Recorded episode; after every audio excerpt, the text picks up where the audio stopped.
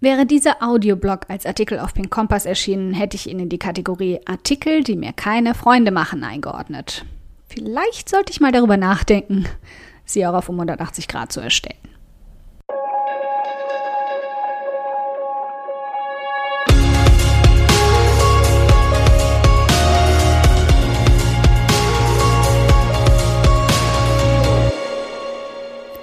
Hi, ich bin Karina, Gründerin von Pink Kompass um 180 Grad und der Feminine Jazz und teile hier im um 180 Grad Audioblog alles mit dir, was in meiner Selbstständigkeit funktioniert und was nicht. Wir knacken meine Strategien rund um Marketing und Mindset, denn Erfolg beginnt in deinem Kopf.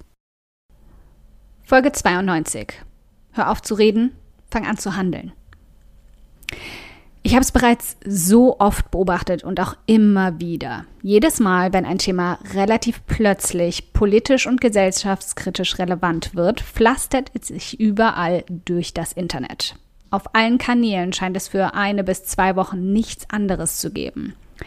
Hashtag Black Lives Matter, Hashtag MeToo, Hashtag Fridays for Future.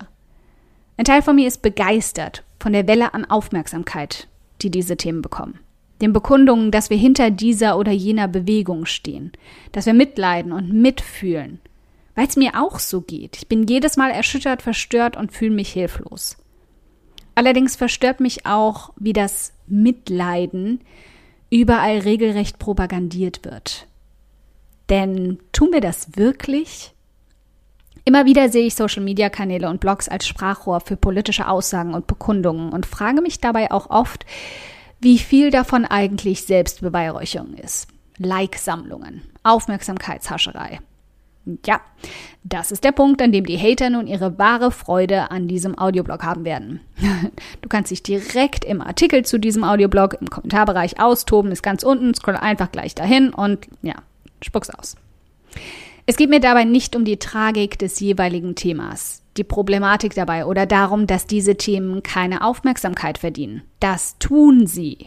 Und ich möchte das gerne mit dem wörtlichen Textmarker markieren, aber ich bin sicher, es wird trotzdem überhört. Aber ich halte mich meist bewusst von politischen Bekundungen in Form von Bannern und Profilbildern, egal auf welchen Kanälen, oder von Floskeln wie, wie schrecklich, das ist so furchtbar, da muss dringend etwas getan werden, fern weil sie eben genau das sind. Floskeln ohne Aktion. Wir lamentieren gern. Wir unterstützen gern mit Worten, mit Bildern, mit Social Media Posts und teilen dramatische Artikel auf unseren Timelines. Aber wie oft siehst du tatsächlich eine Aktion der Person dahinter? Ist es lediglich ein Weg, damit wir uns selbst besser fühlen? Damit wir nachher in die Hände klatschen, uns vormachen können, etwas beigetragen zu haben und dann wieder auf die Couch verschwinden können, ohne uns beim Anschauen der Nachrichten schlecht fühlen zu müssen?